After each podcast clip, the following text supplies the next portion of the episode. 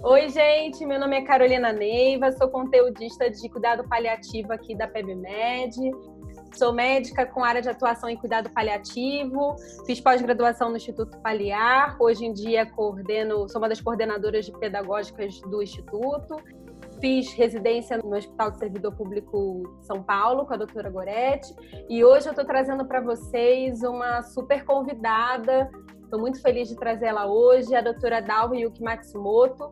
Ela é médica clínica geral e oncologista, é coordenadora do Serviço de Cuidados Paliativos do Hospital do Servidor Público Municipal aqui de São Paulo e é uma das diretoras também do Instituto Paliar. Eu, eu com muito carinho e com muita felicidade que eu trago aqui ela hoje para conversar um pouco com vocês sobre a situação que a gente está vivendo hoje. A gente não pode deixar de falar sobre o contexto, essa pandemia que a gente está vivendo, que realmente é aquela coisa que eu sempre reforço, a questão da, da situação de crise humanitária e o quanto que a gente precisa e do, da abordagem do cuidado paliativo, quanto que ele vai trazer para a gente muito subsídio para a gente estar tá enfrentando, estar tá passando por isso, nós profissionais de saúde. E hoje eu trago a doutora Dalva para falar um pouco com vocês sobre um pouco sobre a comunicação, um pouco sobre o que ela tem visto, o que ela tem analisado de importante, do que a gente precisa estar tá, tá atento nesse momento. Doutora Dalva, super obrigada por esse, pela sua presença hoje. É com muito carinho, muita felicidade que eu te recebo aqui. Oi, pessoal, sou eu que agradeço a oportunidade. É sempre muito importante e fundamental termos canais, né, para falar um pouquinho do que a gente faz, mas principalmente, eu acredito, para oferecer instrumentos para os profissionais da área de saúde uh, utilizarem no seu dia a dia, e principalmente nesse momento que a gente está diante de uma grande crise humanitária, que é essa pandemia, uh, e que com certeza não é somente uma crise na área de saúde, mas do quanto tudo isso tem afetado pessoalmente todas as pessoas que estão envolvidas direta ou indiretamente na assistência. Os profissionais que estão na linha de frente, eu acredito que são os mais atingidos, mas isso não significa que os outros profissionais ou mesmo os familiares dessas pessoas que estão envolvidas na assistência também não estejam vivenciando momentos de grande sofrimento, de muitas dúvidas, de muitas incertezas. É, falar em cuidado paliativo e falar em comunicação, um é quase que sinônimo do outro, né? A comunicação é um dos pilares do cuidado paliativo. O cuidado paliativo ainda é entendido de forma um pouco incompleta, talvez. Uh, a maioria das pessoas ainda tem uma ideia equivocada que o cuidado paliativo só é oferecido para o paciente que está na terminalidade da vida. E falar em cuidado paliativo na epidemia do Covid pode ficar parecendo que a gente já está estabelecendo que todos esses pacientes são pacientes na terminalidade da vida. O importante, eu acredito, de falar um pouquinho de comunicação em cuidado paliativo é justamente, em primeiro lugar, estabelecer algumas definições, eliminar alguns equívocos, mas principalmente instrumentalizar as pessoas para poder lidar de uma forma menos dolorosa e menos sofrida nessas situações.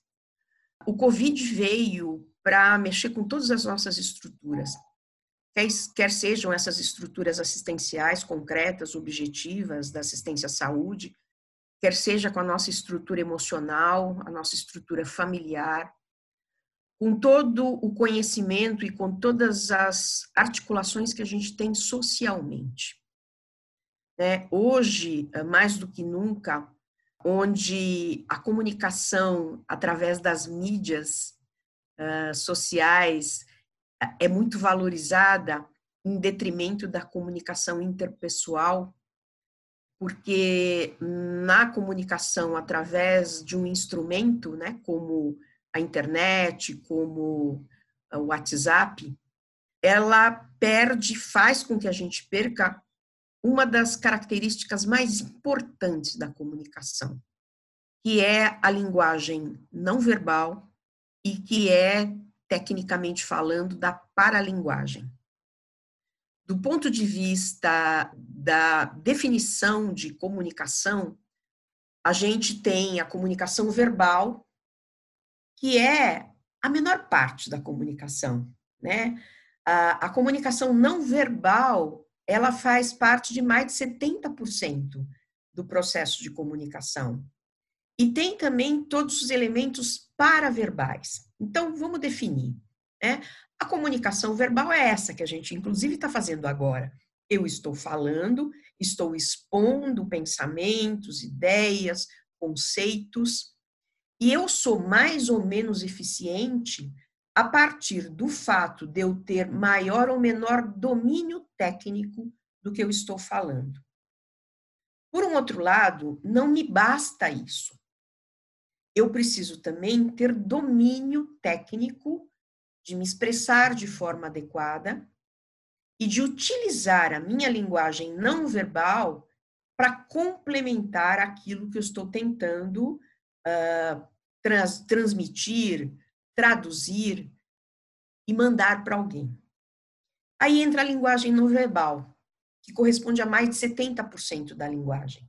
Não verbal é a maneira como a gente se apresenta, a entonação da nossa voz, a modulação dessa voz, a rapidez com que eu falo, né? o local onde eu escolho para conversar, o olho no olho, o toque ou não toque, né? a proximidade, a relação como eu, como eu estabeleço com o meu interlocutor, se é uma relação de igual para igual, se é uma relação de superioridade, e tem toda a linguagem paraverbal também, né, que, que fala em é o local onde eu escolho, uh, uh, é a forma como eu falo. Então, tudo isso, né, a linguagem verbal, a não verbal e a paralinguagem, uh, todos esses elementos são fundamentais na construção de uma comunicação que seja realmente efetiva, para que eu possa de verdade estabelecer uma conexão com o outro. E neste momento, quando a gente está diante de uma doença extremamente rápida, pensando na população prioritária que tem sido vítima né, dessa, dessa nova uh, situação, que são principalmente os pacientes mais idosos, os que têm maior número de comorbidades, os que de alguma forma têm maior fragilidade. Mas não é sempre assim. A gente está vendo aí no dia a dia e nos noticiários, e mesmo no nosso dia a dia, colegas, né, pessoas do nosso conhecimento, pessoas próximas de nós, nossos amigos, alguns familiares nossos estão sucumbindo a essa doença. E mesmo pessoas mais jovens, que não têm comorbidades graves, estão sucumbindo ao Covid-19. E aí, como é que eu, profissional da área de saúde, fico diante de todas essas incertezas. E essas condições trazem mais estresse e mais pressão para uma situação que já é estressante.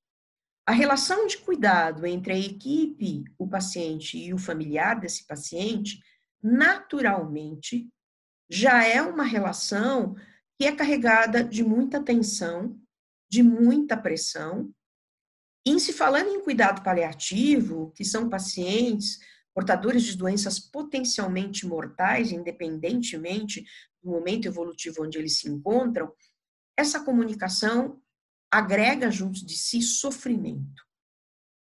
Então, como eu, profissional da saúde, devo me comportar, ou que eu, profissional da saúde, preciso saber sobre comunicação, para eu poder de verdade mandar para esta pessoa que está acometida de uma doença potencialmente mortal e muito letal, né? Que tipo de acolhimento, que tipo de assistência eu posso dar e o quanto a minha comunicação adequada pode melhorar essa situação. Ah, pensando em todo o contexto da comunicação, eu tenho que lembrar que eu, profissional da área da saúde, eu sou humano. E eu tenho os mesmos sentimentos, as mesmas fragilidades que o meu paciente e o familiar desse meu paciente. Isso não significa que a gente deva sucumbir a, a essa pressão, até porque nos é cobrado e a gente se cobra muito a questão de estar tá acima dessas questões. Eu acho que o ponto básico não é ficar acima dessas questões. Eu sempre converso com os meus alunos e sempre penso para a minha vida pessoal o quanto que reconhecer-me humana, as minhas potencialidades e as minhas fragilidades humanas me fazem uma melhor profissional. O quanto se reconhecer humano me aproxima daquele indivíduo e daquele núcleo que precisa do meu cuidado. Mas o quanto, principalmente nesse momento de tanta angústia, a gente se reconhecer humano também é se reconhecer frágil. E talvez nesse momento a gente tenha muita dificuldade de se reconhecer humano, para a gente não se reconhecer frágil. Porque esperam de nós uma potência, aliás, uma superpotência, né? porque a mídia tem nos mostrado, nós profissionais da área de saúde, como heróis. É muito frequente a gente ver em jornal, em revista, na internet, a gente ser comparado com os grandes super-heróis. E o pior é quando a gente acredita nisso. Uh, eu acho que o mais importante para nós profissionais da área de saúde é acreditarmos sim que a gente é um ser humano com muito potencial e nós temos uma arma que sim nos torna muito potentes diante de qualquer desafio, diante de qualquer pandemia, que é o nosso conhecimento técnico. Esse conhecimento técnico é a nossa melhor arma. Saber usá-los aí eu preciso de boas habilidades de comunicação. Porque a comunicação não é um dom que a gente recebe de Deus, do universo. É muito comum, né, a gente ouvir as pessoas às vezes a comentarem: "Ah, fulano tem o dom da comunicação". Não. Comunicar-se bem é estabelecer e treinar e adquirir através de treino habilidades. E habilidades a gente pode aprender e a gente pode adquirir e a gente pode treinar. Então, fazer uma boa comunicação é, antes de tudo, reconhecer a necessidade dessas habilidades, reconhecer quais as habilidades que eu tenho, quais as que eu preciso aprimorar ou que eu não tenho, e buscar. E aí sim treinar para que desta forma, me relacionando de forma humana, estabelecendo relações sociais adequadas, eu vou me comunicar melhor, tanto com a minha equipe, com os meus superiores, com o meu paciente, com a família, que vai me permitir usar de maneira muito adequada e efetiva os instrumentos que eu tenho, que é o meu conhecimento técnico. É fácil? Nem um pouco. Principalmente num momento de pandemia que a gente também se vê como grupo de risco. Eu, particularmente, sou de grupo de risco. Eu sou idosa e hipertensa. Não estou na linha de frente, mas continuo trabalhando, como muitos de nós. É, eu tenho um grande privilégio, que é coordenar uma equipe de cuidados paliativos e que é também conseguir ajudar um pouquinho o serviço onde eu trabalho. O que a gente tem observado, falando em cuidado paliativo, é que a grande maioria dos serviços estão reconhecendo a importância do grupo de cuidados paliativos na ajuda ao enfrentamento dessa nova situação. Né, em vários serviços, ah, eu, como diretora do Instituto Paliar, como a, Carol disse, eu coordeno o serviço do Hospital do Servidor Público Municipal de São Paulo, a doutora Goretti, o serviço do, do servidor do Estado, e o doutor Ricardo, o, o HC. E todos nós fomos convidados pela gestão a usar as nossas forças e o nosso conhecimento para ajudar as equipes da assistência a atender melhor esses pacientes, a orientar essas equipes nas tomadas de decisão éticas em situações difíceis, onde possa haver algum tipo de questionamento. Aí eu estou falando em pacientes idosos ou em pacientes portadores de doenças potencialmente mortais e que, em tese, são pacientes com elegibilidade para cuidado paliativo. E como nós temos esse conhecimento e essa prática, as equipes de cuidado paliativo têm procurado ajudar bastante as equipes que estão na linha de frente de enfrentamento dos pacientes com Covid-19. E como é que a gente pode e estamos ajudando? Principalmente na questão da comunicação. A maioria desses pacientes estão em isolamento, as famílias, se antes já era difícil você obter boas informações em um serviço de urgência e emergência, imagine agora quando essas famílias também têm que respeitar o isolamento imposto. Alguns serviços com mais ou menos recursos têm buscado instrumentos alternativos, que vai de um simples telefonema a um tablet, a um robô. Nessas horas, eu acho interessante que o fato da gente ser brasileiro, apesar de eu ter descendência oriental, mas eu me sinto muito brasileira, o brasileiro sempre dá um jeitinho. E esse jeitinho nessas situações é, é um jeitinho, às vezes, muito positivo é da gente procurar alternativas de comunicação, alternativas de humanização dessa relação, que a princípio é muito desumana, né? que é muito desafiadora. Então, utilizando as técnicas de conhecimento de comunicação, as equipes de cuidado paliativo têm procurado ajudar e estão ajudando efetivamente em várias questões, não somente na comunicação, mas eu acredito que principalmente nas tomadas de decisão diante de pacientes que são portadores já de doenças potencialmente mortais, com várias comorbidades, e a gente que faz cuidado paliativo tem um papel primordial na orientação e no debate, né, do que esses pacientes precisam. Eu não gosto de dizer a palavra merecem, porque, às vezes, em muitos serviços, as pessoas falam, fulano merece isso ou não merece isso. A gente não fala em merecimento, a gente tem que falar em necessidade. Quando a gente fala em cuidado paliativo, em procedimentos que são necessários ou desnecessários, que são adequados ou que são fúteis, a gente não fala em merecimento. Porque a gente parte do princípio que todo ser humano é merecedor do melhor atendimento, é merecedor de que a sua autonomia seja respeitada, e que sua dignidade seja mantida.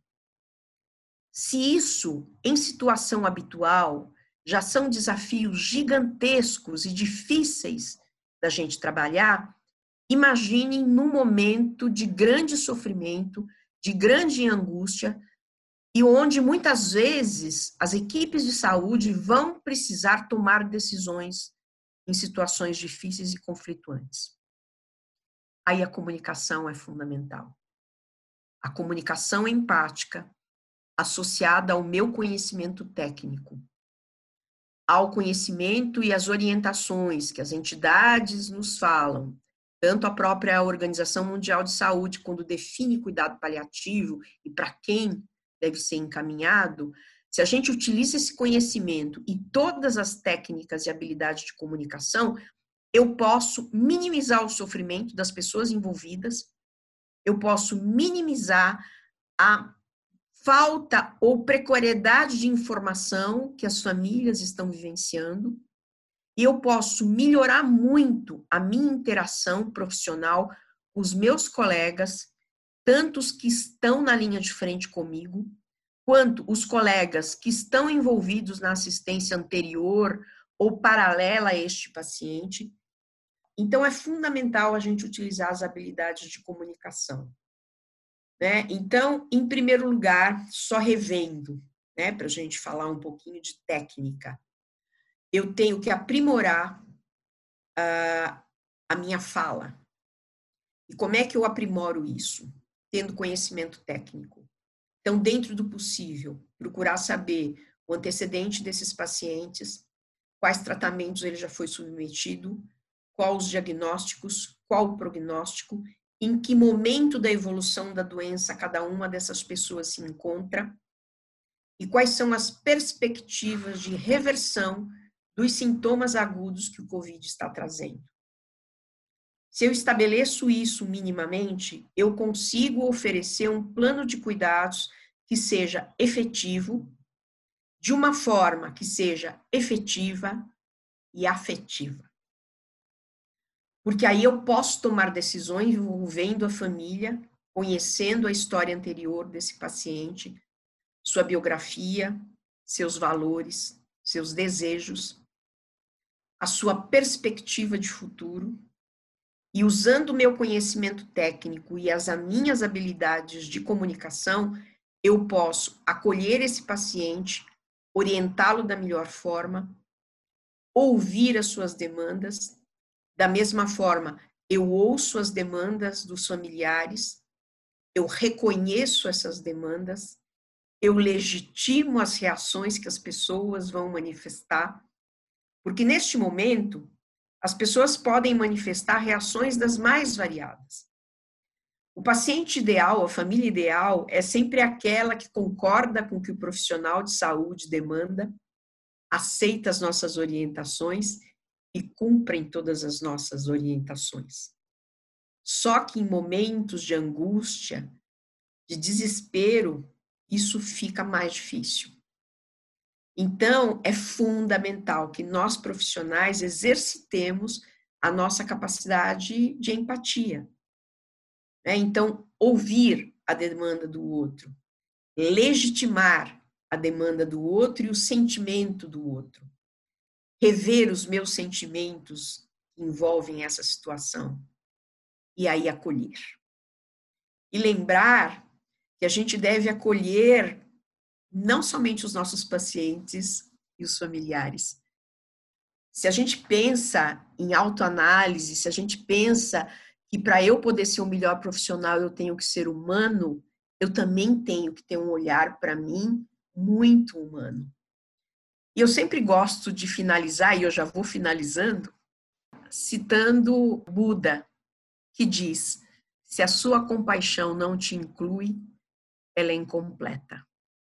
Como humanos, então a gente deve ser compassivo, mas que essa compaixão também nos inclua e que essa compaixão nos permita nos enxergar como humanos, com todas as nossas potencialidades e com todas as nossas fragilidades. Eu acho que dessa forma a gente consegue ser um melhor profissional mas antes de tudo, um ser humano melhor. Acho que era isso. Nossa, doutora Dalva, maravilhosa fala, é, é, muito importante. Acho que a questão realmente da gente reconhecer nossas fragilidades, né? Isso, isso é, é, de extrema importância. É algo que a gente acaba esquecendo mesmo e, e a mídia, enfim, a, a a sociedade de uma maneira infla isso tudo na gente, uma responsabilidade muito grande. E que eu acho que sim, nós somos responsáveis, mas é, às vezes a, gente acaba ficando num lugar que a gente não se permite ser frágil, não se permite é, sentir um monte de coisa que a gente está sentindo, que é vulnerabilidade, é, medo, enfim, vem um monte de sentimento dentro desse, desse contexto da pandemia do Covid, de estar tá na linha de frente. E quando a gente não entra em contato com isso, a gente sofre e não consegue é, se conectar de uma maneira e comunicar de uma maneira melhor com os nossos pacientes, porque a gente tem esse sofrimento não reconhecido, a gente não acolhe, a gente não consegue se acolher, né? Então, isso. É, acho, acho de extrema importância tudo isso que, que a senhora falou. A questão daquele mantra que você também sempre fala, que é de escutar, validar e acolher, acho que é o que fica, né, da, da, da comunicação, que a gente sempre precisa, não pode esquecer, né, de escutar, o, escutar, validar e acolher, né? Enquanto... Exatamente. Esses são os três passos fundamentais. É? Exatamente. É? E, e, é muito interessante porque a gente se cobra uma uh, invulnerabilidade, né? Porque nós, como profissionais da área de saúde, os pacientes têm uma expectativa, as famílias têm uma expectativa, nós somos os salvadores. E a gente, às vezes, quer acreditar nisso, mas diante de uma condição e de uma situação de tanta incerteza, como é a infecção pelo Covid, né, eu perdi amigos, ah, eu perdi colegas, eu perdi pessoas jovens, que até um ou outro tinha alguma comorbidade, mas esse vírus é muito democrático. E isso faz com que a gente se sinta mais vulnerável ainda. Né? Então, eu acho que o importante não é a gente tentar vencer a todo custo o nosso próprio sofrimento, é a gente reconhecer, mas também não é sucumbir diante do paciente, da família, até porque eles esperam de nós um ombro amigo, um braço forte. Mas eu posso fazer isso sendo humano. Né? E esse acho que é o grande desafio da comunicação. Com certeza, com certeza, doutora Dalva. Quero super agradecer a sua participação aqui no podcast da PebMed e agradecer também ao Instituto Paliar, enfim, vocês estão sendo super parceiros e convidar a todos para estar tá acompanhando o Instituto Paliar também nas redes sociais. Além disso, também acompanhar o Whitebook, que a gente tem também conteúdos lá de cuidado paliativo no Covid, eh, de comunicação, que vocês possam estar olhando. Olhem também o blog da PebMed, o portal, que vai ter também muita, muita, muito material nesse sentido. É, muito obrigada, doutora Dava, mais uma vez. E a gente, a gente se vê num próximo podcast. Muito obrigada. Com certeza. Obrigada.